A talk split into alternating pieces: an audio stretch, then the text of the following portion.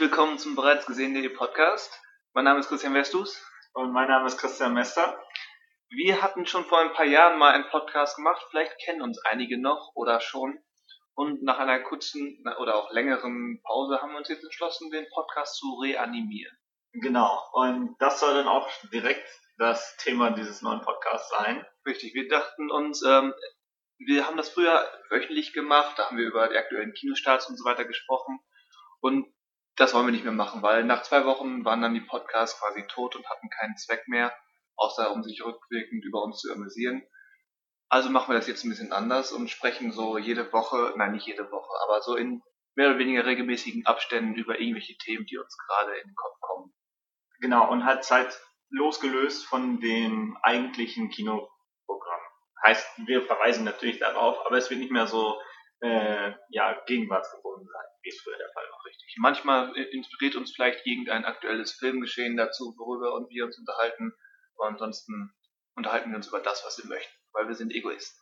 Genau, und zum eigentlichen Thema, ähm, das Thema Remake, Reboot, Hommage ist ja eigentlich immer aktuell im Kino.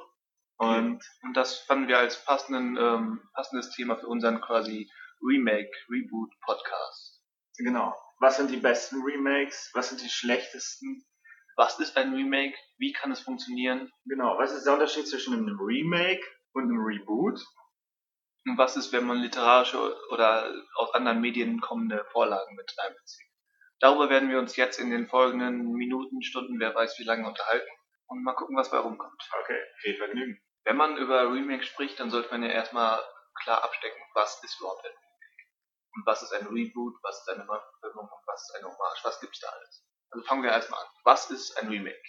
Ein Remake ist eine Neuverfilmung eines alten Drehbuchs, das schon mal verfilmt worden ist. Ja, eines Originaldrehbuchs, genau. Okay, und was ist dann ein Reboot? Ein Reboot ist eher auf äh, Fortsetzungsreihen anzuwenden, wie zum Beispiel Batman. Da gab es ja schon mal die netten 60er Sachen mit Adam West und Burt Ward. Dann in den 90ern die Tim Burton Geschichte. Ja. Mit den Nippeln. Und das war die Joel Schumacher. Genau. Und aus, aus der letzten Zeit ist halt die Christopher Nolan Trilogie. Und da spricht man in der Regel dann von Reboot, weil es halt diesen Franchise zurücksetzt. Es behält so die grundlegenden Sachen bei, sprich so die Hauptfiguren und die Hauptthematiken. Aber daran wird dann versucht, eine neue Geschichte zu erzählen mit einer neuen Interpretation. Aber da heutzutage fast alles eine Fortsetzung kriegt, könnte man eigentlich fast jedes Remake auch irgendwie als Reboot sehen. Ja, man geht ja meistens davon aus, dass, dass man, man, man verfilmt ja generell gerne alte Sachen, weil die Leute das schon kennen. Das halt einen Wiedererkennungswert hat. Die Leute gucken sich eher Carrie als Remake an, als irgendeine No-Name-Horror. Es ist mehr eine Marketingbegründung.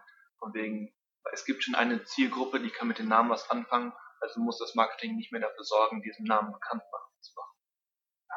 Und es ist ja so, dass man eine laufende Filmreihe generell als Erfolg sieht.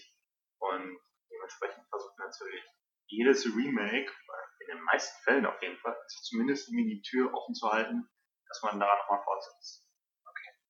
Und was ist dann, wenn plötzlich ähm, Vorlagen aus anderen Medien ins Spiel kommen? Siehe der eben genannte Carrie, der ja auf einem Roman von Stephen King basiert das ist, das ist immer sehr ähm, schwierig zu differenzieren. Denn es kommt immer drauf an, wie nah zum Beispiel die erste Verfilmung des Stoffes am eigentlichen Roman war. Wenn man jetzt sagt, okay, wir verfilmen das Buch nochmal, halten uns diesmal aber sehr viel näher am Stoff, dann ergibt es natürlich auch einen ganz anderen Film. Ja. Aber was ist, wenn man das, und das passiert den letzten häufig, nur als Vorwand nimmt? Siehe Carrie der, der groß und breit behauptet hat, näher am Roman zu sein, aber sich optisch ganz klar am Brian Palmer Film, das ist Basic orientiert. Da kommen wir dann nämlich zu diesem Thema, dass das Wort Remake mittlerweile einen ziemlich schlechten Ruf hat.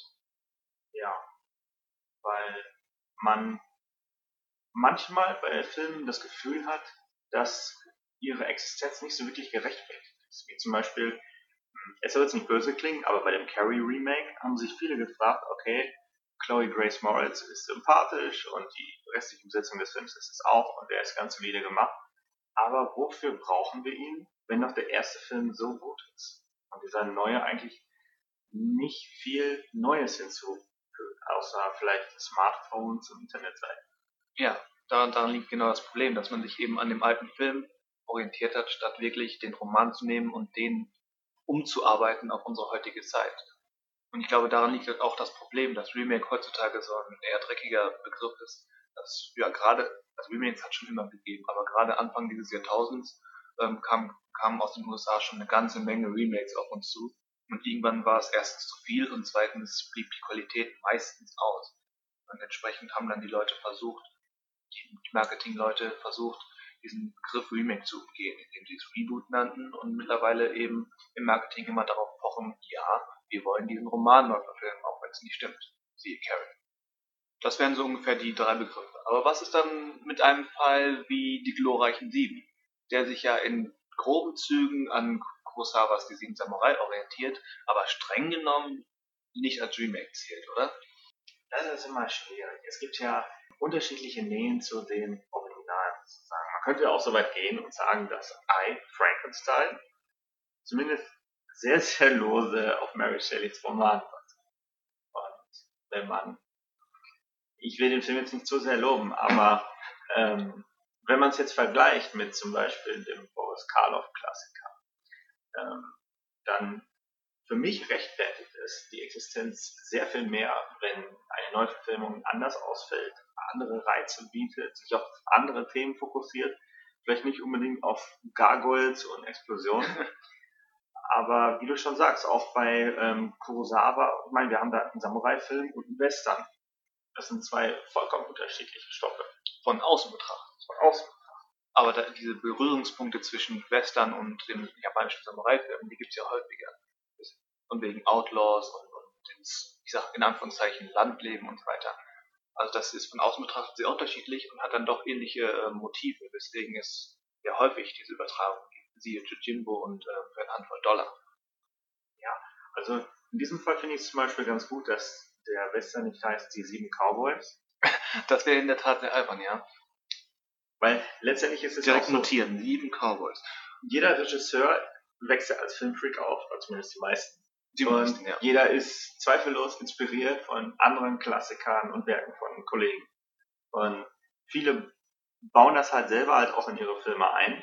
Und da ist es halt irgendwie sehr viel höflicher, wenn man sagt, okay, äh, die Sieben Samurai mochte ich, ich mochte die Geschichte, die Werte, die da drin vermittelt werden, die Spannung. Und ich möchte das aber spannend nur als Western aufziehen. Also nennen wir das Hommage? Das für unsere weitere Diskussion, wenn sowas kommt? Ja, ich würde auch sagen, dass Hommage dann den positivsten ähm, ich glaube, das kommt auch häufig darauf an, ähm, ob man dem Remake-Regisseur äh, Respekt zollt, wenn man von ihm ausgeht. Das ist eigentlich ein cleverer Typ, der macht da schon keinen schnell, schnellen Dünnpfiff raus. Siehe auch Werner Herzogs Remake ähm, des Stummfilmklassikers Nosferatu, der gemeinhin als, als Hommage und nicht als Remake ähm, besprochen wird. Der sich auch optisch ganz klar an, an Murnau-Film orientiert, aber dann einige Sachen eben auch anders macht, der, der die Pest und so weiter anders darstellt, weiter. Der eben auch als Hommage gewertet wird. Könnte man das vergleichen? Könnte man so sagen. Jetzt haben wir ähm, schon mehrfach das Carrie Remake angesprochen und wollen eigentlich auch gar nicht noch weiter darauf rumtreten. Hat es einfach nur, dass es nicht so wirklich gelungen war. Richtig? Ja, doch. So. Aber es gab natürlich auch in den letzten Monaten und Jahren weiterhin regelmäßig Remakes. Unter anderem eins, das durchaus für, zumindest im kleinen Kreis, für gesorgt hat, das Evil Dead Remake. Ja. Tanz der Teufel. Evil Dead ist ja auch so ein sehr merkwürdiger Fall. Weil in der alten Reihe ist es ja mehr oder weniger so, dass der zweite Teil mehr oder weniger die Geschichte anders beginnen lässt und kein wirklich konkretes Sequel ist, sozusagen. Ja, also da wird so der erste Film mit anderen, leicht anderen Vorze Vorzeichen in den ersten Minuten nochmal zusammengefasst. Im Original. Ja, und der dritte ist dann auf einmal mehr oder weniger eine Mittelalterkomödie. Und in der Voll, also in den Raimi-Filmen ist es auch der zweite, der so den wirklich großen Eindruck hinterlassen hat. Wenn die meisten Leute, die die alte Reihe kennen, an Evil Dead denken, denken sie an, an Slapstick-Humor und, und an Bluthumor und, und ähm, Bruce Campbell, seine Grimassen. Aber der erste Film ist, obwohl er natürlich effekttechnisch ähm, so ein bisschen angestaubt ist, ist eigentlich ein relativ trocken, harter und auch recht finsterer Horrorfilm. Ja, definitiv, auf jeden Fall. Ähm, das ist auch ein Film, der sehr originell in seiner Umsetzung ist. Also die, die ganzen Kamerafahrten und so, das ist, Raimi hat sich zwar schon sehr früh inspirieren lassen von, von all diesen Slapstick-Sachen, die er selber in seiner Jugend so mochte, zum Beispiel drei Stooges oder sowas, mhm. aber das ist das, das wird wirklich nur im Technischen umgesetzt. Inhaltlich und nach dem, was man sieht, ist der erste Evil Dead natürlich mehr oder weniger Hardcore.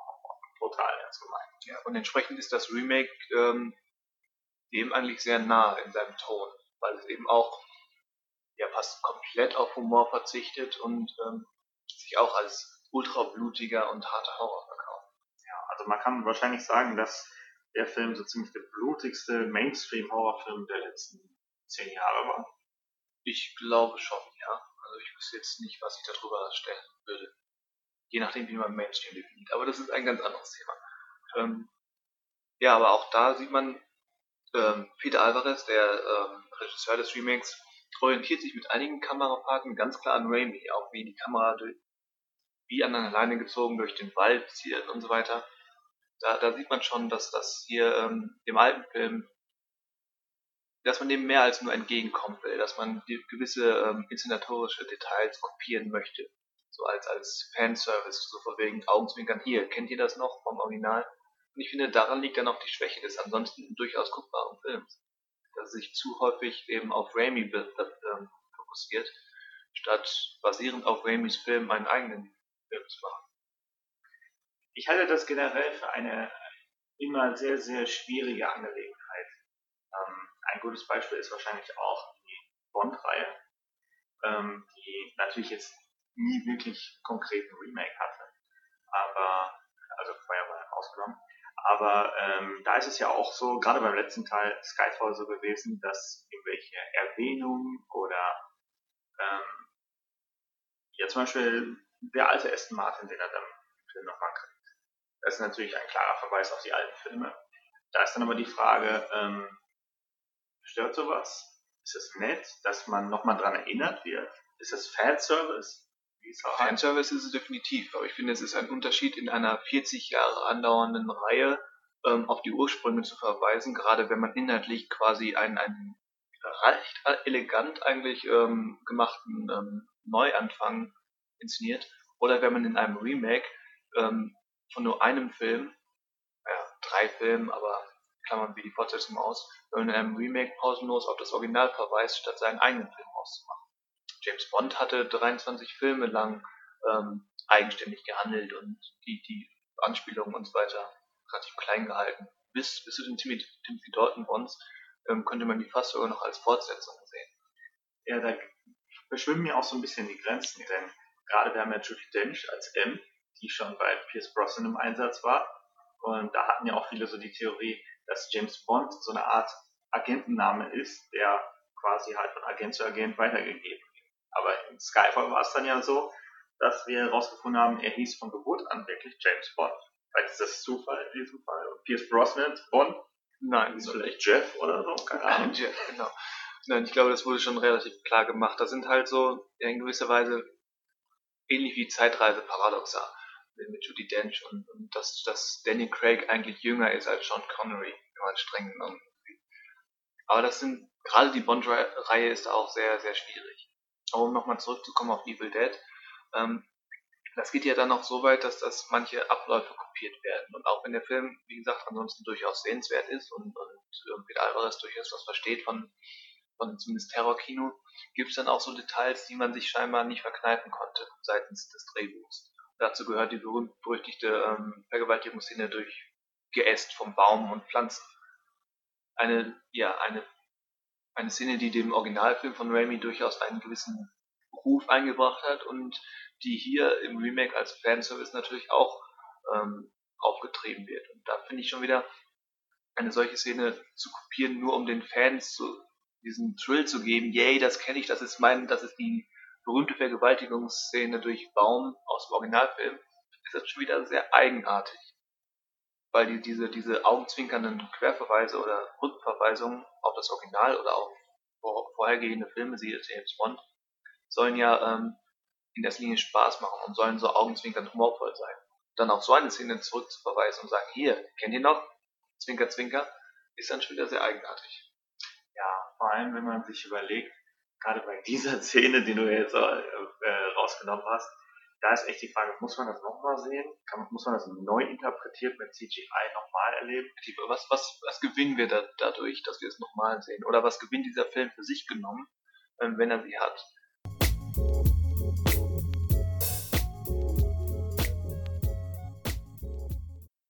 Also meiner Meinung nach verliert jeder Film mit, mit dem ähm, ja, mit der der Fokussierung auf die, auf die Verwendung alter, bekannter Szenen äh, selber an Originalität.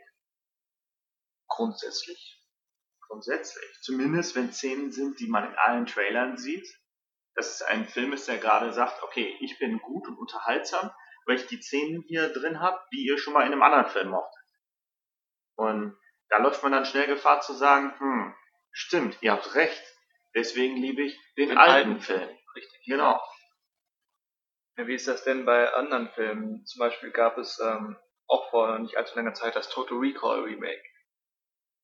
Das Total Recall Remake hat ja eine Menge Ärger gekriegt von Fans, weil es halt nicht dem sehr trashigen Paul Verhoeven Arnold Schwarzenegger Film aus den 80ern entsprach. Und man muss dazu sagen, ähm, es entspricht auch nicht der Philip K. Dick ähm, Kurzgeschichte. Es ist ein ziemlich eigenständiges Ding, was aber mehr mit dem Verhoeven-Film zu tun hat als mit der Vorlage, obwohl man sich, wie eben angesprochen, ähm, als Neuverfilmung der Vorlage ausgegeben hat. Also das Buch habe ich leider nie gelesen, aber ich liebe natürlich den Schwarzenegger-Klassiker, weil er so schräg ist und einfallsreich in seinen Szenen. Das Total Recall Remake mit Colin Farrell hat nichts wirklich an eigenen Einfällen. Aber es hat meiner Meinung nach trotzdem einen ziemlichen Unterhaltungswert, weil es die Action, die ist einfach wirklich gut gemacht und auch, auch äh, aufwendig umgesetzt und sowohl Kate Beckinsale als Jessica Biel macht durchaus Spaß in dem Film. Kate Beckinsale als Jessica Biel? Nein, nein, Kate Beckinsale und. Ach so. Ach, Jessica sowohl Biel. als. Ja, genau, weil waren ja beide drin. Okay. Ich dachte, aber es wäre sehr interessant, Kate Beckinsale spielt Jessica Biel. Das wäre ein interessanter Gag. Aber in einem anderen ja, das Total Recall Remake ist halt im Vergleich zum, zum Schwarzenegger-Film sehr farblos und banal. Aber es ist halt auch, wenn man nicht zu streng ist und nicht zu sehr am Original hängt, ähm, halbwegs solide, ja, wenn auch konturlose Sci-Fi-Action-Kost, die man sich zumindest mal antun kann. Und das ist die Frage, ist man mit so einem mittelmäßigen, komplett mutlosen Film auf der sicheren Seite oder soll man wirklich probieren, sich mega weit zu entfernen und zu sagen, so, wir nehmen die Idee dieses Ausgangsfilms, machen da was komplett eigenständiges, komplett anderes raus, was aber eventuell fast 90% aller Fans des Originals verschreckt. Also ein sehr markantes Beispiel, was mir da einfallen würde, wäre Halloween von Rob Zombie. Okay. Der, der dann gesagt hat, okay, ähm, wir haben da diesen geliebten Klassiker und wer kann ihn anders rüberbringen in ein neues Format als Rob Zombie? Der ja mit seinen ersten beiden Filmen Haus der Tausend Leichen und The Devil's Rejects äh, ja sehr auffiel durch, seinen, durch seine äh, Zuneigung zum 70er-Kino und durch besonders naja, harte äh, und, und äh, ja, einfallsreiche Charaktere auch, könnte man sagen. Und da war ja auch das Vertrauen groß. Man hat gesagt, ja, gib mal Rob Zombie Halloween, der macht da schon was Neues draus. Und was hat er daraus gemacht? Michael Myers ist plötzlich zwei Meter groß, ein Bodybuilder, der durch Wände läuft. Und das Ganze ziehen wir auf als, als äh, White Trash Geschichte, in der quasi das Böse einen super Nährboden hat und ein, ich sag mal, in Anführungszeichen, ganz normaler Psychopathen. Ja, ich meine, diese White Trash Geschichte mit der ähm, großartig dämlichen Love Hurts Szene hat natürlich dem Film auch eine Menge Kritik eingefangen. Aber gerade die, der erste Teil der Fortsetzung, ähm, da, wirkt, da, merkt man auch noch so ein bisschen, dass, dass Rob Zombie und die Produzenten so ein bisschen im Konflikt standen. Rob Zombie wollte sich wahrscheinlich noch mehr von Carpenter lösen, Aber der Film ist dann zur Hälfte doch noch ziemlich stark an Carpenters ähm, legendärem Original dran. Ich glaube, was, was Rob Zombie so richtig machen wollte, hat man dann in der Fortsetzung gesehen. Ja. Wo, wo ähm, man sich dann auch von diesem White Trash löst und, und quasi ähm, diesen Halloween oder den Michael Myers Mystizismus noch weiter ähm, ausfällt. Mit dieser komischen Szene mit dem, mit dem Pumpkin-König und so weiter. Ja, dieses tolle Bankett. Ja. Diese Traumvision. Und für mich funktioniert es nicht, aber ich kann dem Film zugestehen, dass er zumindest eine Menge versucht und das macht ihn interessanter als, ein, als manche andere Remakes, die halt das gleiche in Grün sind. Ja, also ich würde fast sagen, dass der, der erste Teil der bessere Film ist, aber der zweite ist für mich auch sehr viel interessanter, weil er halt wirklich mal was Neues macht daraus. Also ich glaube nicht, dass ich ihn nochmal sehen möchte, weder den ersten noch den zweiten, aber ich habe immer noch lebendige Erinnerungen daran und die sind nicht alle negativ. Ich weiß nur, dass ich eine starke Reaktion hatte. Und dass, wenn ich dann meinen mein Fanboy, meinen inneren Fanboy so ein bisschen beruhigen kann, dann kann ich auch so einen Film gucken oder auf diese beiden Filme gucken und dann für mich sagen, ja, auch wenn es für mich nicht funktioniert hat, es wurde zumindest was versucht. Ja, interessant finde ich auch immer, wenn ein Stoff ähm, aus einer gewissen Zeit genommen wird und in eine neue transportiert wird. Ähm, meine, gut, wir haben den Film beide nicht gesehen, Robocop, aber was da meiner Meinung nach total interessant dran ist, ist auch so diese ähm, Entwicklung des Stoffes hin auf das Publikum der Gegenwart. Sprich, der neue Robocop ist nicht mehr langsam und stopfen, sondern er ist total schnell, springt, hat ein Motorrad und es hat so in Anführungszeichen sehr viel cooler. Und ähm, was auch drin ist, ist diese, diese Drohnenthematik. Das halt, ähm, das ist auch was, was meiner Meinung nach sehr viel interessanter ist, als wenn wir jetzt zum Beispiel so einen Film nehmen wie Funny Games, wo man, wo man quasi genau den gleichen Film Shot für Shot neu auflegt. Ja, Funny Games ist sowieso ein interessantes Beispiel, weil erstens wird das Remake ja vom selben Regisseur gemacht, auch von Michael Haneke. Und zweitens ist es eben wirklich, wie du schon sagtest, der wird Einstellung für Einstellung kopiert. Sogar das, das Haus, in dem die Handlung spielt, ist ähm, fast aufs Detail genauer rekonstruiert. Ähm, und das Komische ist, der Original Funny Games, also es geht darum, dass eine Familie im, im Wochenendurlaub an, an der See bekommt Besuch von, von zwei merkwürdigen jungen Männern, die sich als Psychopathen entpuppen und ähm, irgendwelche ja, sehr gewalttätigen und sadistischen Spiele mit denen spielen und am Ende ähm, ist deren Ziel, das Ziel der beiden Eindringlinge, dass die Familie tot ist.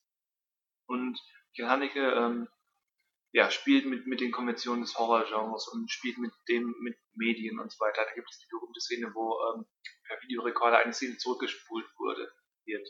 Wenn, wenn die Frau sich eigentlich befreien kann und flüchten kann, nimmt, er, nimmt einer der Männer Fernbedienung und spült zurück, damit er diesen Ausbruch der Frau verhindern kann. Und solche Sachen. Und es ist ein Film, der, wo immer gesagt wurde, er ist für ein amerikanisches Publikum, für, für das amerikanische Action- und Horrorfilmpublikum. Entsprechend musste, ähm, macht das Remake fast Sinn, weil es nun, ich glaube, fast sieben oder acht Jahre nach dem Original von 95 oder noch mehr, ich weiß es gerade nicht genau, ähm, ist es dann wirklich endlich äh, in der Sprache ähm, für, das, für das intendierte Zielpublikum gemacht.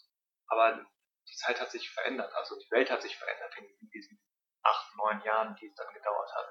Und so wird, wirkt zum Beispiel diese immer noch ähm, benutzte Video-Rückspulaktion ähm, im Zeitalter der DVD irgendwie eigenartig. Bist du denn der Meinung, dass, äh, wenn, wenn so ein Fall passiert, wo der Regisseur eines Films quasi den gleichen Stoff, das gleiche Drehbuch nochmal neu verfilmt, dass er selber mehr oder weniger die künstlerische Erlaubnis hat, das zu machen? Er darf das, aber meiner Meinung nach muss er sich dann auch den Vorwurf gefallen lassen, dass er faul und so ein bisschen arrogant ist. Von wegen, dass der Film dann sagt, das Remake sagt, ähm, der Film, den ich vor ja, acht, neun Jahren gemacht habe, bis heute, immer noch genauso gut wie, wie damals. Er war perfekt, also muss sich auch nichts dran ändern. Und das kann er so machen, wenn er das so sieht. Gerne herzlichen Glückwunsch. Aber ich glaube, ähm, es ist ein bisschen zu kurz gedacht. Das ist eben wirklich faul ja, vor allem, es war ja ganz klar, zumindest vom Studio aus, der Versuch, ähm, diesen Stoff, ich meine, ein Michael Haneke-Film, durch die, durch die Besetzung mit, äh, mit ja, bekannten englischsprachigen Schauspielern, ähm, ja einem breiteren Publikum zugänglich zu machen. Und meiner Meinung nach ist es in vielen Fällen absurd. Ja, also es ist generell eine eigenartige Idee, das zu remaken. Vor allem, wenn man bedenkt, es war nicht Hanekes Idee, den Film als Remake zu machen. Er, man ging auf ihn zu, amerikanische Produzenten sind auf ihn zugegangen, haben gesagt, hier, dieser Film ist interessant, möchtest du den nicht für den Englischen neu drehen? Haneke hat gesagt, nee, eigentlich nicht, es sei denn, ihr, ihr holt mir Naomi Watts. Die hat er gekriegt, also haben sie den gedreht. Damit war es das. Und ähm, ich weiß auch gar nicht, was die Produzenten da verstanden haben, ob sie vielleicht überhaupt hatten, dass es dass dann plötzlich daraus ein echter Thriller wird und nicht diese Medienkritik darunter steckt. Ich weiß es nicht, aber ich weiß nur, dass es ein sehr eigenartiger Film ist. Vielleicht haben sie mir auch gedroht und gesagt, wenn du den nicht machst, dann geben wir den zum Beispiel, keine Ahnung, Sag's äh, nicht. Dem, dem Standardregisseur, der Adam Sandler. Okay. Ja, vielleicht. Ich weiß nicht, wie das mit den Rechten aussieht, ob Haneke hätte sagen können, nein, ihr kriegt die Rechte nicht weiß ich nicht. Aber so wie der Film ist, ist für uns als, als Europäer, die eben Deutsch verstehen und trotzdem das amerikanische Kino ebenfalls verstehen, ähm, gibt es keinen Grund, warum wir jemals wieder das, das Remake sehen können. Auch wenn Naomi Watts, Philip Roth, äh, Michael Pitt und ähm, Brady Corbett gute Leistungen abliefern. Ja, und dann gibt es ja auch den seltenen Fall, dass ein Remake ähm, einen Stoff auf ein ganz neues Niveau bringen kann. Inwiefern?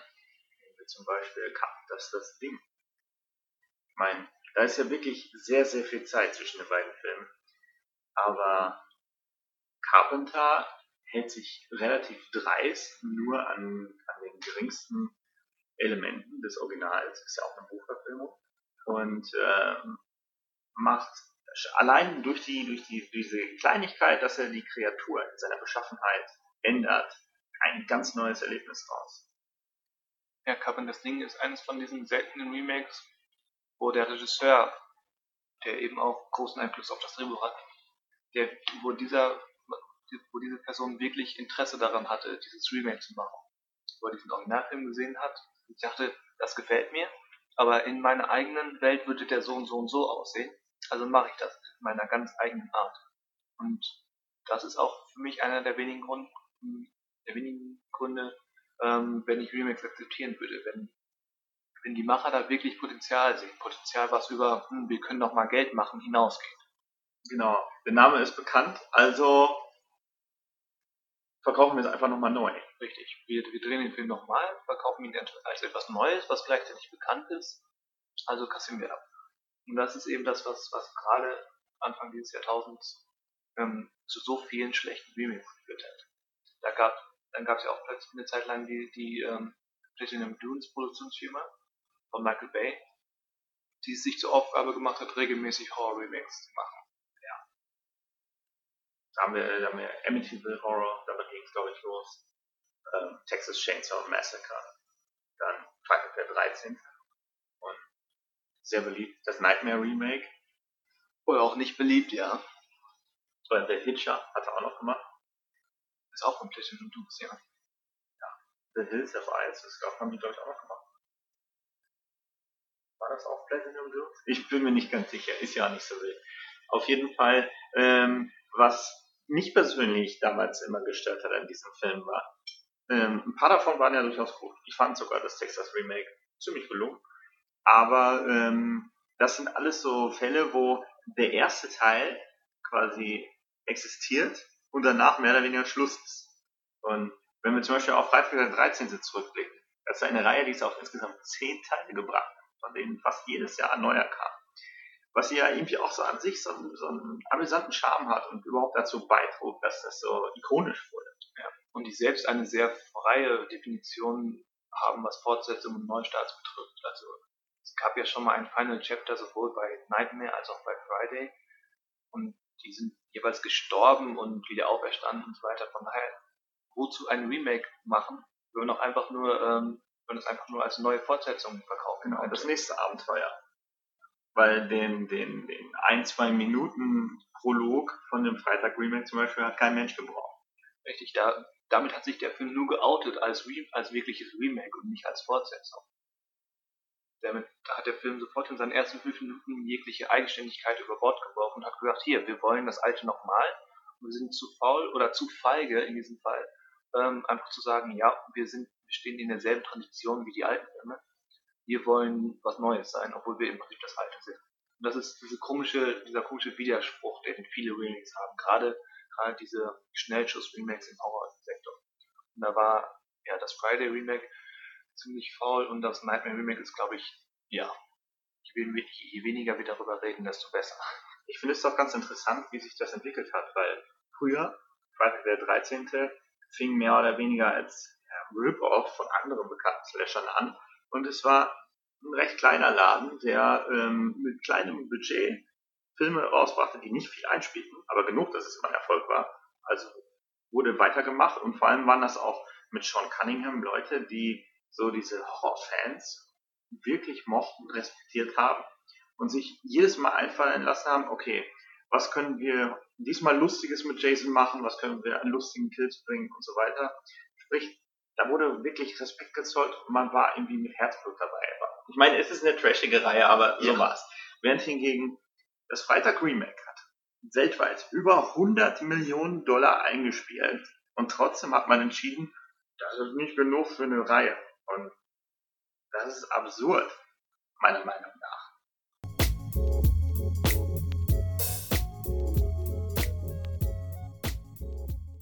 Ein Freitag der 13. muss auch heute nicht viel kosten.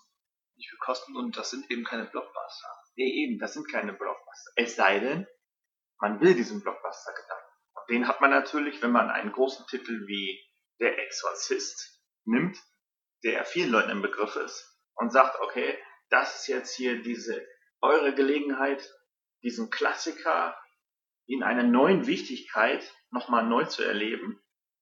Und das lockt natürlich auch eine Menge Leute an, die normalerweise ja kein großes Fable für Horrorfilme haben. Einfach aber, aber Exorzista war ja auch schon das Original, wirklich ein Blockbuster. Der hat ja damals Rekorde gebrochen ohne Ende. Ja. Von daher ist es auch ein Unterschied, was die Vorlage betrifft oder das Original betrifft, im Vergleich zu diesen Horrorreihen von, von Freddy und Jason so weiter. Ja. Ich meine halt nur, dass es halt, dass diese Remakes oft viele Leute locken, die normalerweise halt nicht zum Zielpublikum gehören. Einfach nur, ah, Texas Chainsaw, habe ich irgendwo mal gehört. Ich glaube, das ist was. Da gehen wir mal rein. Aber das sind keine Die Hard Fans, die sich wirklich für Leatherface und Co. interessieren. Und ich finde letztendlich schadet es diesen Reihen und diesen Ikonen, wenn man sich darauf versteift, dieses Mainstream-Publikum zu erreichen. Weil es letztendlich führt es dazu, dass so eine Reihe nach einem Teil weg ist und dann alle zehn Jahre neu aufgelegt ja, und jedes Mal muss man wieder, weil man sich an den Menschen herangewagt hat, erklären, so, wir sind was anderes. Statt hätte, hätte man einfach ähm, Neustart, äh, nicht Neustart, dass man einfach eine weitere Fortsetzung gemacht oder einfach, wie du schon sagtest, neue Abenteuer mit Freddy, Jason, Michael, wäre das wesentlich einfacher gewesen. Ja, es ist ja auch immer so eine Sache mit diesem, ähm, viele sind so der Meinung, jede Filmreihe oder braucht zumindest nach einiger Zeit nochmal den Origin Deswegen haben wir ja zum Beispiel jetzt auch The Amazing Spider-Man. Einfach die neuen Abenteuer von Spider-Man. Wobei man, wobei ich ja da fast argumentieren würde, dass es bei Spider-Man fast angebracht ist. Das Problem ist, dass die Raimi-Filme noch nicht alt genug sind. Aber tendenziell will man mit Spider-Man ja ein möglichst großes Publikum erreichen. Und wenn man dann davon ausgeht, jeder weiß, wie Spider-Man entstanden ist, ähm, ja, kriegt man schon eine Menge Leute raus. Andererseits gibt es auch genug Comicfilme, ähm, wie damals Burton's Batman-Filme, ähm, oder auch, ähm, ja, weiß ich gerade nicht, ähm, die einfach ähm, anfangen mit diesem, mit dem vorgefertigten Helden und dann ein neues Abenteuer zeigen, ohne dass das nochmal alles zurückgekraut wird. Das ist ein schmaler Grad, den man sich, äh, wo man sich fragen muss, ähm, wie weit komme ich denen entgegen und wie wichtig ist überhaupt dieser Origin? Wie, wie wichtig ist es zu wissen, woher Peter Parker kommt und so weiter. Und ähm, ja, bei Spider-Man kann ich es verstehen. Das Problem ist eben nur, dass es noch nicht so lange her ist, dass wir das schon gesehen haben. Ich glaube, deswegen geht uns das so besonders stark auf den Keks. Ja. Und es ist ja auch immer wichtig, dass man so das, dass man nicht das Gefühl bekommt, mh, hm, oh, die Story ist schon am Laufen und ich steige irgendwo mittendrin ein, als wenn ich bei Staffel 4 oder so irgendeiner Fernsehserie einsteige. Ja. Aber ich denke gerade bei so ikonischen Charakteren wie ja, Jason ähm, oder ja, Spider-Man, die ja auf dem gleichen Level sind, ne? Auf jeden Fall. äh, dass zumindest vielleicht eine kleine Erinnerung reicht. Aha, okay, da kommt er her und deswegen kann er das. Aber man muss nicht den ganzen Film drauf versteifen und der Hauptbösewicht ist natürlich auch mit dem Origin verknüpft und all sowas. Ja, das ist wieder eine ganz andere Sache, die mir gerade bei Spider-Man sehr auf den Keks geht, dass das eben alles miteinander verknüpft ist und alles die große Verschwörung ist und er ist vorbestimmt, ein Held zu sein. Aber ja, das ist wie gesagt etwas ganz anderes. Kommen wir doch vielleicht zu einem anderen interessanten Fall. Natürlich meine ich Star Trek von J.J. Abrams. Der ja so ein bisschen hybrid ist, ne? Ja. Er ist nicht wirklich Neustart, aber dann eigentlich schon. Also wenn man es genau technisch nimmt, ist es eine Fortsetzung, weil es ist ja weiterhin der alte Spock, den wir sehen. Und er reist zwar in der Zeit zurück, aber alles, was wir sehen, spielt zumindest von seiner Lebenszeit her nach den ersten zehn Filmen. Richtig. Und gleichzeitig durch diese Zeitreisegeschichte, die wir jetzt ja auch demnächst beim nächsten Terminator irgendwie vorgewurschtelt kriegen. Dass wir viel schneller erstmal beim neuen X-Men kriegen. Ja, genau. Ja, ja da, da resettet man zumindest die Handlung oder die Zeit. Und plötzlich haben wir die Helden wieder in Jung, neu besetzt mit neuen Schauspielern, die ja neue Abenteuer anders erleben. Und meiner Meinung nach ist es bei dem Star Trek Film eigentlich recht gut gelungen. Also zumindest das. Weil so, wenn man die alten Filme mag, wird man nicht völlig vergrätzt. Man. Jein. Ja, ich glaube, es gibt eine Menge Leute, wenn du die richtigen fragst, die sagen dir dann, dass das furchtbar ist, aber ja. Ja, natürlich. Aber ich finde es ganz clever gemacht, weil wenn man, wenn man so, naja, ich bin jetzt kein Trekking, aber wenn man das alles bisher verfolgt hat und alle Serien und Filme mochte, dann ist es halt ganz nett, wenn man so ein bisschen so weiß, okay, es geht weiter und nicht nochmal neu, nochmal von vorne. Ich meine, vieles ist jetzt in diesem neuen J.J. Abrams Verse misslungen, wie zum Beispiel die Klingonen oder Kahns tolle Rückkehr. Ja, also das hängt natürlich auch damit zusammen, was am Anfang angesprochen wurde, dass, dass das Wort Remake mittlerweile einen ziemlich schlechten Ruf hat. Deswegen will man das umgehen, genauso wie Reboot einen schlechten Ruf hat. Deswegen hat man hier diese, diesen Mittelweg gefunden. Mit dem alten Spock so von wegen, hey, das ist immer noch dasselbe Universum, dieselbe ähm, Crew, aber jetzt in der Zeit zurück. Und durch, durch diesen Zeitreise-Kniff hat man jetzt eben quasi den Reboot innerhalb der Fortsetzung. Das kann man machen. Ich finde auch, es hat halbwegs okay funktioniert. Problematisch wurde es dann bei der Fortsetzung, die, die eben dann auch wie der zweite Teil der alten oder eben auch der generell zweite Teil wie Zorn des Khan aufgebaut ist. Und da wurde dann auch ähm, wieder das problematisch mit dem Fanservice, was vorhin angesprochen dass man sich eben zu sehr an die alten Sachen klammert ähm, und dann weder versteht noch wirklich Interesse daran hat, wirklich unterzubauen. Weil zum Beispiel, erstens hatten, hatten die Filme mit William Shatner und Co. die Serie als Vorbild oder als Vorgänger, was schon mal ähm, viel mehr Bedeutung und, und Verbundenheit zwischen Publikum und, den anderen Figuren aufgebaut hat. Und dann hat der, hat der Film, also Zorn des Khan damals, Figur Khan auch viel mehr ins Zentrum gesteckt. Während jetzt in dem, in dem quasi Remake, weil es übernimmt schon sehr deutlich ähm, ähm, Motive und, und, Handlungsabschnitte davon, während ähm, Into Darkness eben dasselbe will, aber nicht bereit ist, dieselben Leistungen zu bringen. Entsprechend ist, ist die äh, Offenbarung, wenn, wenn, wenn Cumberbatch dann sagt, wer er wirklich ist, ist dann so, so ein bisschen steht verloren im Raum, weil man denkt sich, für diese neue Crew, für, für Chris Pine und Co., hat Khan nicht diese Bedeutung, die Khan für William Shatner und Co. hatte. Entsprechend gucken sich ähm, Spock und Kirk dann nur an und müssten sich eigentlich denken, okay, was soll uns das jetzt sagen? Aber es wird aufgebaut als großer Fanservice-Moment, oh mein Gott, es ist Khan. Und da steht sich das, diese Pforte so ein bisschen selbst im Wege, weil sie das eine will, aber nicht wirklich bereit ist, den, den ganzen Weg zu gehen.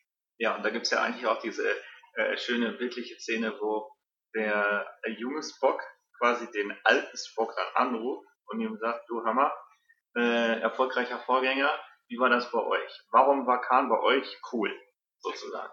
Und das ist, das ist so eine, eigentlich eine ja, fast die bescheuerste Szene des Films, weil wenn man das mal übertragen darauf sieht, was, was diese Filme machen, dass das Filme sind, dann ruft J.J. Abrams ähm, bei, ich habe gerade seinen Namen vergessen, Regisseur von, von Son des Khan an und sagt, hey, wie ist denn das damals? Oder J.J. Abrams ruft beim, beim Star Trek Publikum an und, und fragt, hey, warum findet ihr Khan cool? Ich habe nämlich jetzt hier auch gerade Khan dabei und will ihn in meinem Film haben, aber ich weiß nicht so ganz, was ich mit dem anfangen soll. Und dann muss nachwirken, während wir Khan schon entdeckt haben, im neuen Film, muss dann quasi ähm, die Historie des Star Trek-Universums uns ähm, für diese neue Zeitlinie Informationen mitgeben, warum wir uns jetzt vor Kollege Khan fürchten müssen. Das ist sehr eigenartig gelöst. Ja, also ich glaube, die für, für alle beste Variante ist natürlich wie zum Beispiel der, der Heath Ledger Joker. Heath Ledger hat damals gesagt, er hätte sich absichtlich extra den ersten Batman-Film mit ähm, Jack Nicholson als Joker nicht angesehen, um halt zu verhindern, dass ihm Sachen davon gefallen und er versucht das nachzumachen.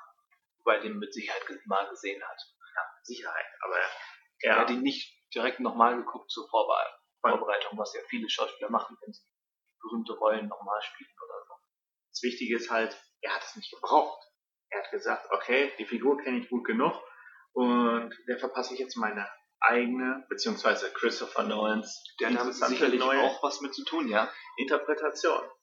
Und nicht, okay, so war das damals, die Leute mochten das damals so, also machen wir das auch so. Ja, dann ähm, lass doch mal noch kurz ähm, über eine gewisse, ja, in Anführungszeichen Ära sprechen, die es vor ein paar Jahren noch gab, wo Hollywood ja ein, zwei, dreimal pro Jahr ähm, asiatische Horrorfilme geremaked hatte. Stimmt, das wäre auch mal so ein Trend. Ne? also das, der asiatische Horror, das asiatische Horrorkino hatte Anfang dieses Jahrtausends oder Ende der, der 1990er ähm, ja, einen Aufschwung äh, erlebt und das hat Hollywood sich natürlich sofort auf die Nägel gerissen.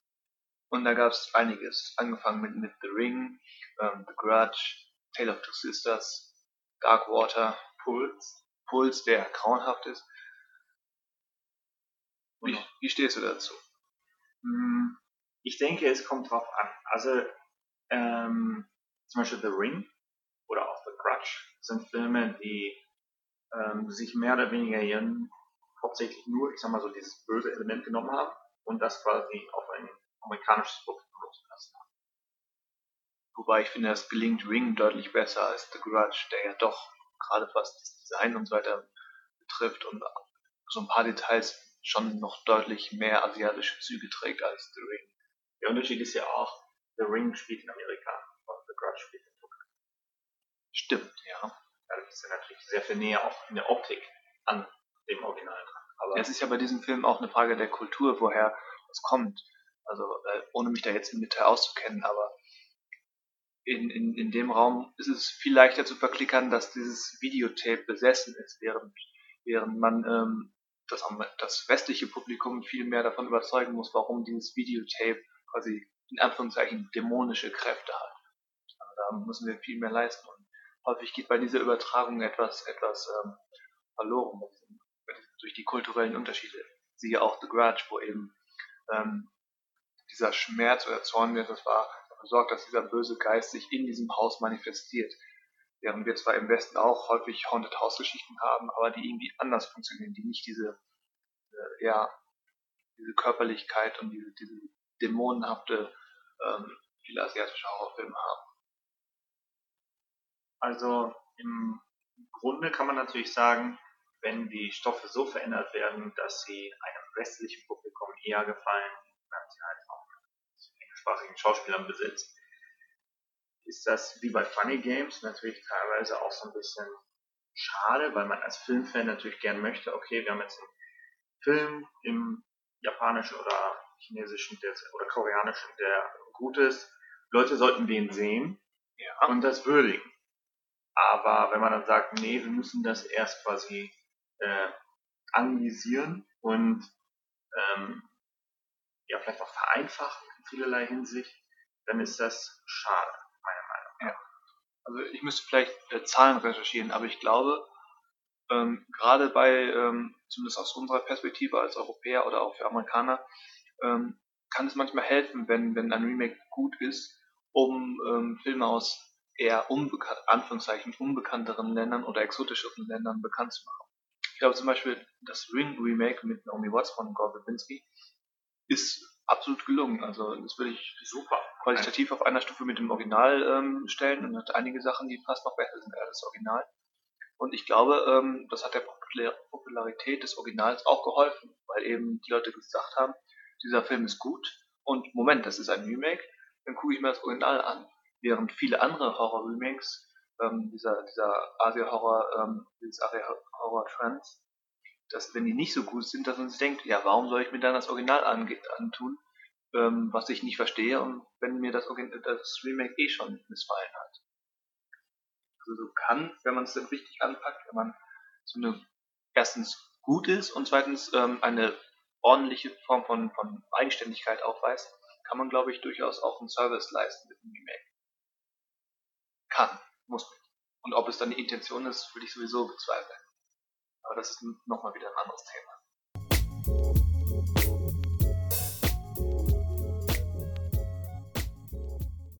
Ja, kommen wir doch vielleicht zu den besten und schlechtesten Remakes, so die einem so spontan in den Kopf kommen. Und subjektiv, ja. Ganz subjektiv. Okay, fangen wir ja mit dem Schlechten an, damit man mit etwas Schönem beenden kann. Ähm, das schlechteste Remake aller Zeiten für mich, ich glaube, ich musste auch wieder im, im Horror-Sektor sein. Wir haben, glaube ich, fast ausschließlich über Horrorfilme gesprochen, auch wenn es Remakes auch außerhalb des Horrorgenres gibt. Aber gerade da. Ähm, das schlechteste Remake aller Zeiten für mich ist ähm, Das Geisterschloss, The Haunting. Im Remake mit Liam Neeson und Catherine Zeta-Jones, Owen Wilson.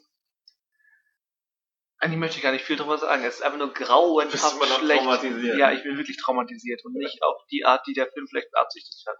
Also es ist auch wieder Haunted House Sache, kann man sich beim Namen vielleicht sogar denken. Im Original heißt es The Haunting und ähm, das Original heißt ähm, in Deutschland Bis das Blut gefriert. Und das ist so ein bisschen psychologischer Horror mit, mit ein gewisser, einer gewissen Entität in diesem alten Gemäuer und so weiter.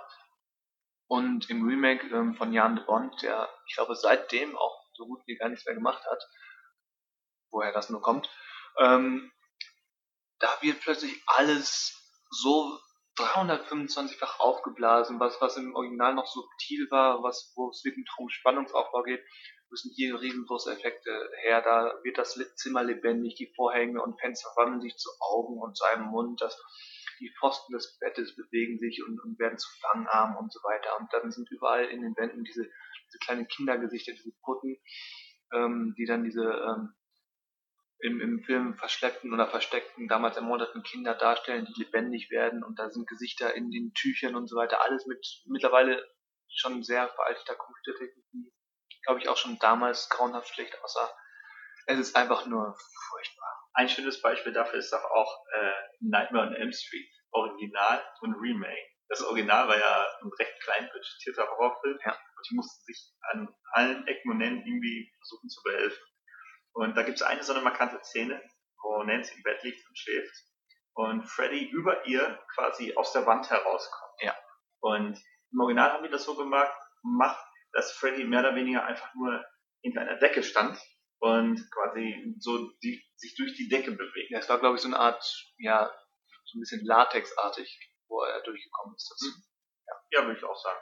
Und im Remake war irgendjemand so clever, wahrscheinlich war es genau der gleiche, der sich gedacht hat, dass Green Lantern einen komplett CGI-animierten Anzug braucht. Inklusive Maske. Dass diese Wand äh, jemanden hinter Latex zu stellen, das ist zu billig, zu alt, das machen wir nicht, das muss CGI.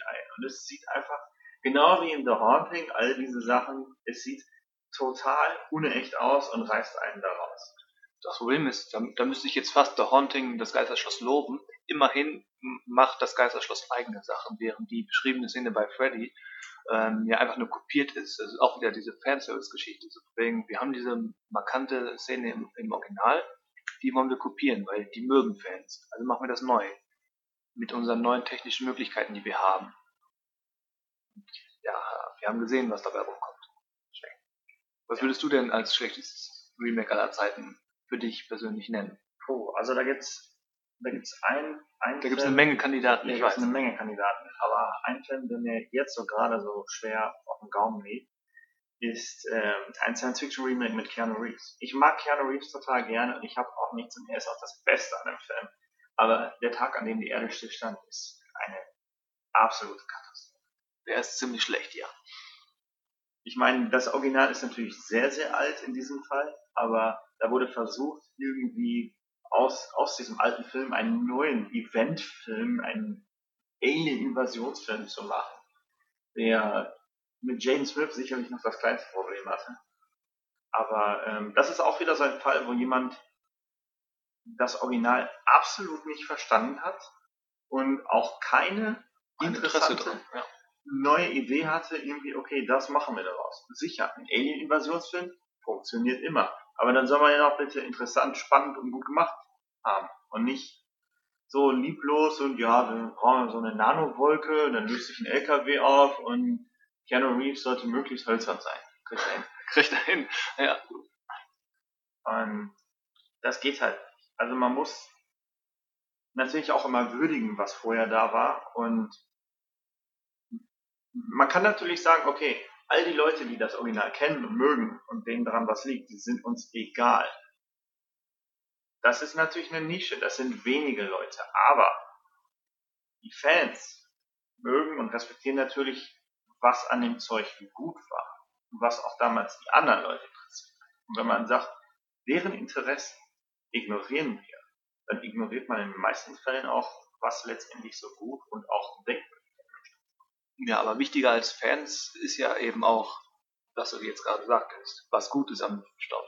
Und man muss sich ja nicht immer an Fans orientieren, wenn man sich eigentlich einfach nur auf das Wesentliche der Geschichte konzentriert oder auf das, was die Geschichte heutzutage in dieser 30, 40, wie auch immer, wie viele Jahre später ähm, neuen Welt, was diese Geschichte auslösen kann. Und wenn man sich die Mühe nicht macht, dann hat man eben so einen Klotz wie ähm, der Tag, an dem die Erde stillsteht. Wenn man aber ähm, sich überlegt, was kann ich mit diesem, mit dieser Sache machen, was kann ich mit den Figuren machen, mit diesem Handlungsansatz, mit dem Plot und so weiter, wenn ich den ein Stück weit verändere, den neuen Begebenheiten anpasse, da kann man wirklich tolle Filme rausmachen. Das ist das Stichwort. Welchen Film würdest du, welches Remake würdest du auswählen, was sowas zum Beispiel deutlich besser macht? Also ein absoluter Pflichtfilm für jeden, der Filme mag, ist John Carpenters Das Ding Remake. Ja. Gut, zwar schon, haben wir ja schon kurz drüber gesprochen, aber an dem führt bei sowas, glaube ich, auch kein Weg vorbei. Ja. Und ja, wie, wie ich schon sagte, das beim, beim Ding ist es halt echt so, dass man sich gedacht hat, okay, das Original ist schwarz-weiß, daraus machen wir jetzt einen Farbfilm. Das an sich könnte schon mal interessant sein, aber hm, wie könnte ich es ein bisschen ändern, ein bisschen würzen, so dass es anders wird, aber ähm, ja, für, für ein, ein neues Publikum tolle neue Sachen aufhören. Und es gab ja dann nachher noch ein Prequel, das auch das Ding heißt, The Thing.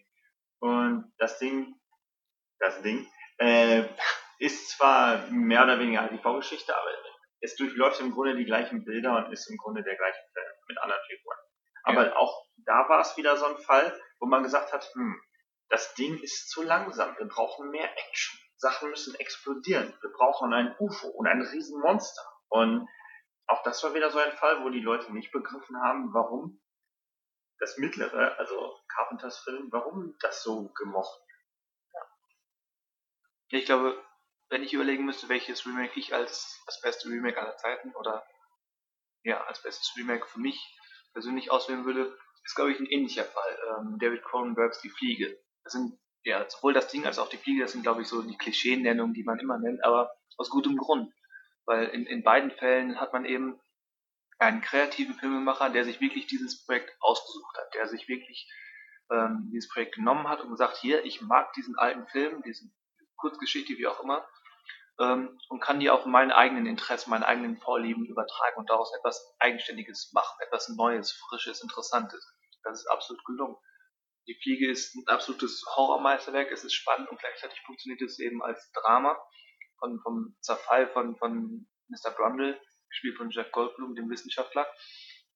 Und ähm, gleichzeitig ist es natürlich auch mit Metaphern auf, aufgeladen. Viele Leute sehen darin eine Metapher für den Ausbruch von AIDS, was mit der Zeit sehr passen würde, körperlicher Verfall und so weiter. Und dann diese zentrale Liebesgeschichte mit, mit ähm, wie heißt sie noch gleich? Gina Davis. Mit Gina Davis, danke, verdammt. Ähm, Kann man schon mal vergessen, war ja auch schon ein bisschen länger nicht mehr zu sehen. war länger nicht mehr zu sehen, aber trotzdem, egal. Die Liebesgeschichte ist, ist auch ähm, für, so ein, für so einen Film dieser Art, kriegt man heutzutage nicht häufig etwas in der Qualität, nicht einfach nur, weil es interessant aussieht, sondern eben auch, weil es thematisch interessant ist. Und ja, über die Effekte und so weiter, dass das als Horrorfilm im, im Sinne von ähm, Ekel, Grusel, Spannung und so weiter wunderbar funktioniert, das ja, ist, ist fast schon Beiwerk bei dem ganzen anderen, was in diesem Film so großartig funktioniert. Vor allem, man kann auch Loblieder drauf singen, wie du schon sagst, auf die Effekttechnik. Weil zu der Zeit, wo naja, diese Filme rauskamen, waren ganz andere Möglichkeiten da als noch damals. Ich meine, in dem Original das Ding ist das Ding mehr oder weniger ein Frankenstein-Imitat, ein Typ, der halt sehr äh, ungelenkt durch die Gegend stapft und ähm, aber bei der Fliege ist es sogar noch viel lustiger, weil es Ja. halt ein ja, recht albernes Kostüm ist. Und da, da ist einfach der, der Kopf und der Körper getauscht. Ja, und, und in den Remakes sind, sind die Effekte so unfassbar umfangreich und super gemacht. Und ähm, ja, das ist auch was, wo, wo ein, ein, ein, eine späte Neuverfilmung neuen Mitteln auch wirklich nochmal was Neues geben kann. Was ist denn, wenn man sowas ähm, regelmäßig macht? Wie meinst du regelmäßig? Wenn man ähm, so alle paar Jahre, sagen wir mal 10, 15, vielleicht 20 Jahre, ähm, einen gewissen Plot neu auflegt und den der, der veränderten Welt anpasst. Ich denke da gerade an ähm, die Körperfresser. Das Original ist Mitte der 50er entstanden, also basiert auf, auf einer Kurzgeschichte oder einem Roman. Ähm, heißt im Deutschen Die Dämonischen. Dann gab es das Remake mit Donald Sutherland Mitte der 70er. Dann gab es ähm, Angriff der Körperfresse von Abel Ferrara in, in Anfang der 90er und Oliver Hirschspiegels ähm, The Invasion Anfang der 2000er mit Nicole Kidman. Und gerade die ersten beiden ähm, stehen ziemlich interessant in enger Verbindung mit den aktuellen politi politischen Geschehen, zumindest innerhalb der USA.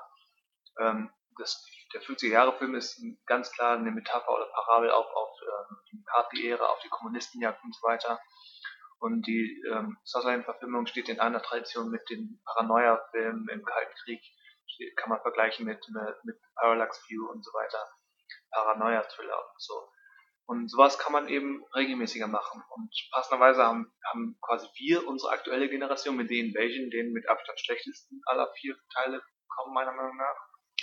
Der eben, wie wir jetzt schon mehrfach betont haben, mehr Action brauchte, der ähm, keinen wirklichen kreativen Kopf dahinter hatte, wo die Produzenten mit reingepusht haben, die nicht genau wussten, welche Zielgruppe sie haben wollten. Das spricht im Prinzip für unser Zeitalter der Remakes, wo es so viele Remakes gibt wie noch nie, aber auch so viele schlechte Remakes wie noch nie. Ja, es, es spiegelt sich auch im Titel wieder. Ich meine, The Invasion, noch generischer geht's gar nicht. Ja, aber das ist das kleinste Problem, würde ich fast sagen. sowas, ich meine nur, sowas ähnliches hatten wir neulich noch, wo der neue Texas Chainsaw Massacre einfach nur Texas Chainsaw 3D hieß. Ja. Das spricht natürlich Bände. Aber könnt, könnte man sowas nicht häufiger machen mit, mit gewissen ähm, Sachen? Ich habe nämlich neulich einen Artikel gelesen, da schlug jemand vor, ähm, The Breakfast Club neu, neu aufzulegen. Nicht als Remake, sondern eben diese Grundidee, dass so ein paar Stereotype ähm, Highschool-Kids ähm, zusammen nachsitzen müssen und dann ihre jeweils, also mit, mit Gruppenmitgliedern konfrontiert werden, mit denen sie sonst nichts zu tun hätten. Dass eben heutzutage in, in den in zweiten Jahrzehnt der 2000er es ganz andere Leute gäbe, als, als ähm, die, die Beauty Queen, den Footballer und, und ähm, den Künstlertypen und so weiter, den es da damals gab.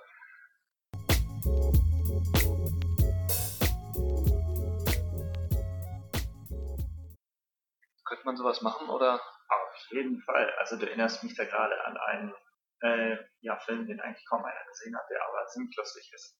Äh, Detention. Und äh, in Detention, da geht's halt auch um so, es geht so um Morde an so einer Schule. Und das Lustige ist, es gibt ja jemanden, der durch die Zeit reisen kann. Und der hat im Laufe der Zeit verschiedenste Jugendliche sieht, die halt durch unterschiedliche Kleidung, Frisuren, Gadgets halt anders dargestellt werden. Da, da ist es halt erst der Walkman, dann der Discman, dann der MP3-Player. Ja. Und wie du schon sagst, ich glaube, ähm, dass natürlich so das Gesamtbild kann man nicht immer wieder wiederholen, dann wird's langweilig. Wir brauchen nicht jedes Jahr einen neuen Psycho. also schon zwei haben reicht, ist schon viel zu viel. Ja.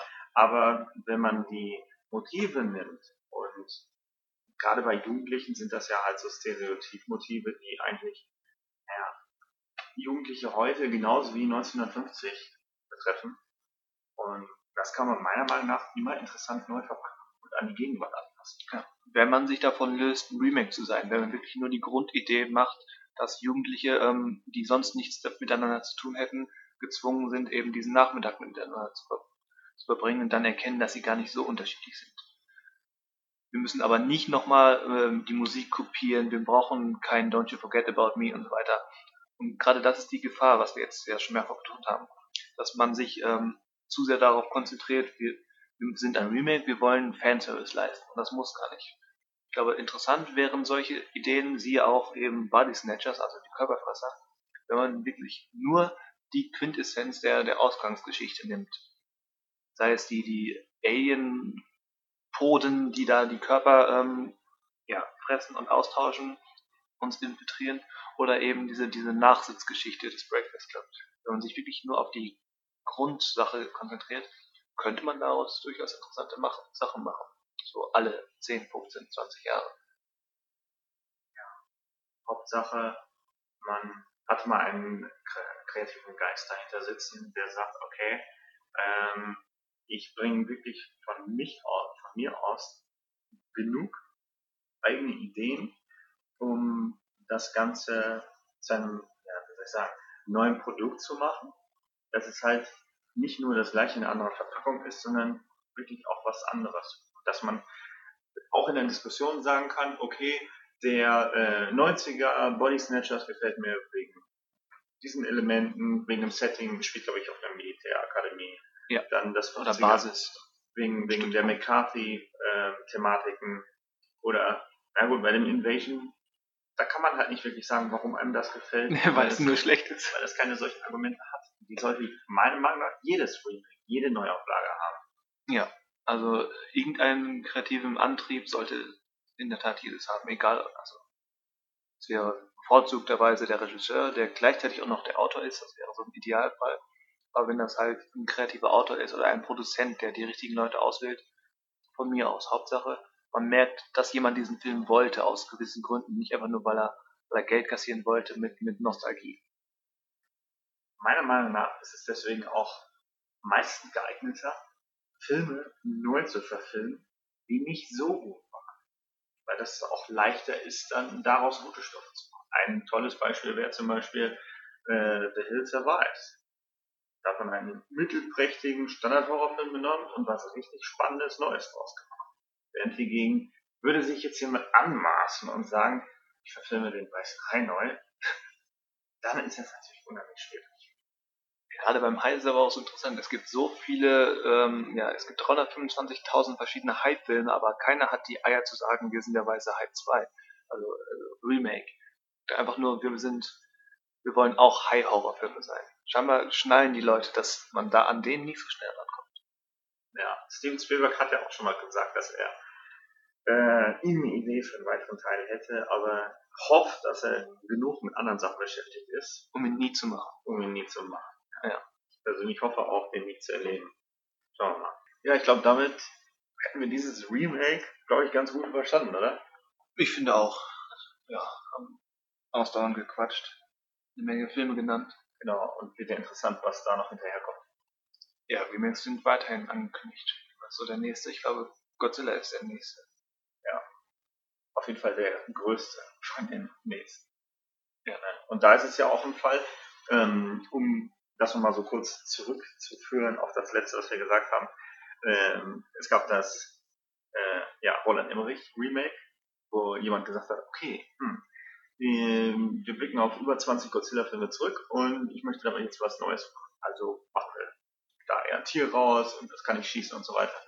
Und das war halt ein Fall, wo, wo die Leute gesagt haben, hm, das ist uns zu weit weg vom Original. Also hat jetzt Mr. Gareth Evans nochmal gesagt, oder Edwards, Evans, ich bringe die mal durcheinander. Ja, der eine hat Raid gemacht, der andere Monsters. Ich glaube, es ist Edwards. Edwards. Ja. Wahrscheinlich ist es dann Evans, aber egal. Und da ist es halt interessant zu sehen, okay, die Amerikaner haben jetzt nochmal die Chance gekriegt, Godzilla zu verfilmen und dieses Mal scheinen sie dem Original sehr viel teuer zu sein. Auf jeden Fall. Also, ich glaube, das Emmerich Remake, heutzutage können wir das, glaube ich, nicht mehr so beurteilen, aber ich glaube, die Effekte waren schon damals so ein bisschen schwammig und so in einem, in einem schwierigen Gebiet zwischen fast gut, aber noch nicht gut genug und deswegen auch irgendwie nicht, nicht so interessant wie dieses liebevolle Gummikostüm, was die japanischen Filme hatten. Ja, vor allem die Werbung für den jetzt kommenden neuen Godzilla ist cool, aber relativ dezent gehalten. Bei Emmerichs Godzilla war es so, dass man schon ein Jahr vorher zugetextet wurde mit Werbung, mit Plakaten, wo dir alles vermittelt hat, wenn du nur einen Film in deinem Leben guckst, dann diesen. Ja. Und das war letztendlich ein Anspruch, den der Film nicht ganz erfüllen konnte. Deswegen. Also ich wünsche Gareth Edwards für seinen neuen Godzilla alles Gute und freue mich auf ihn. Ja, ich bin auch sehr gespannt. So, wie bringen wir es jetzt zu Ende? Ich habe mir gedacht, wir sollten irgendwas Regelmäßiges in diesem geremaken, gerebooteten Podcast haben. Sowas wie ein Abspann.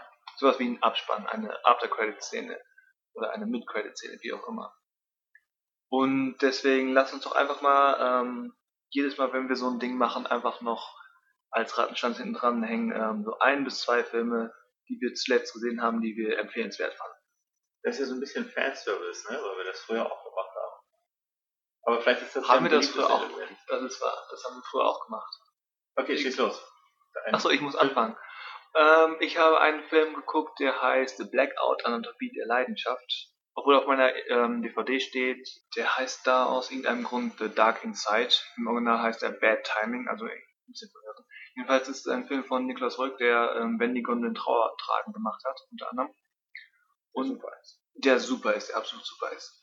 Und ähm, darin spielt unter anderem mit, also in Blackout, The Dark Inside, Black, ähm, Bad Timing, wie auch immer jetzt heißt, spielt mit Art Garfunkel von Simon Garfunkel und ähm, spielt in den 70er Jahren überwiegend in Österreich und es geht darum, ähm, die Freundin von, oder auch ja, nur geliebte, bekannte, Friend with Benefit und so weiter, von Art Garfunkel ähm, hat einen Selbstmordversuch begangen und ähm, Polizist Harvey Cartell in Österreich, ja. Polizist Harvey Cartell. Ja, Bad Lieutenant. Ähm, der, der hat so ein bisschen, der hat einen Verdacht, dass, dass Art Garfunkel da so ein bisschen mehr mit zu tun hat und gleichzeitig blicken wir in einer ziemlich interessant arrangierten Art ähm, zurück darauf, wie Art Garfunkel und diese Freundin, gespielt von Theresa Russell, ähm, sich kennengelernt haben und wie diese Beziehung aussah.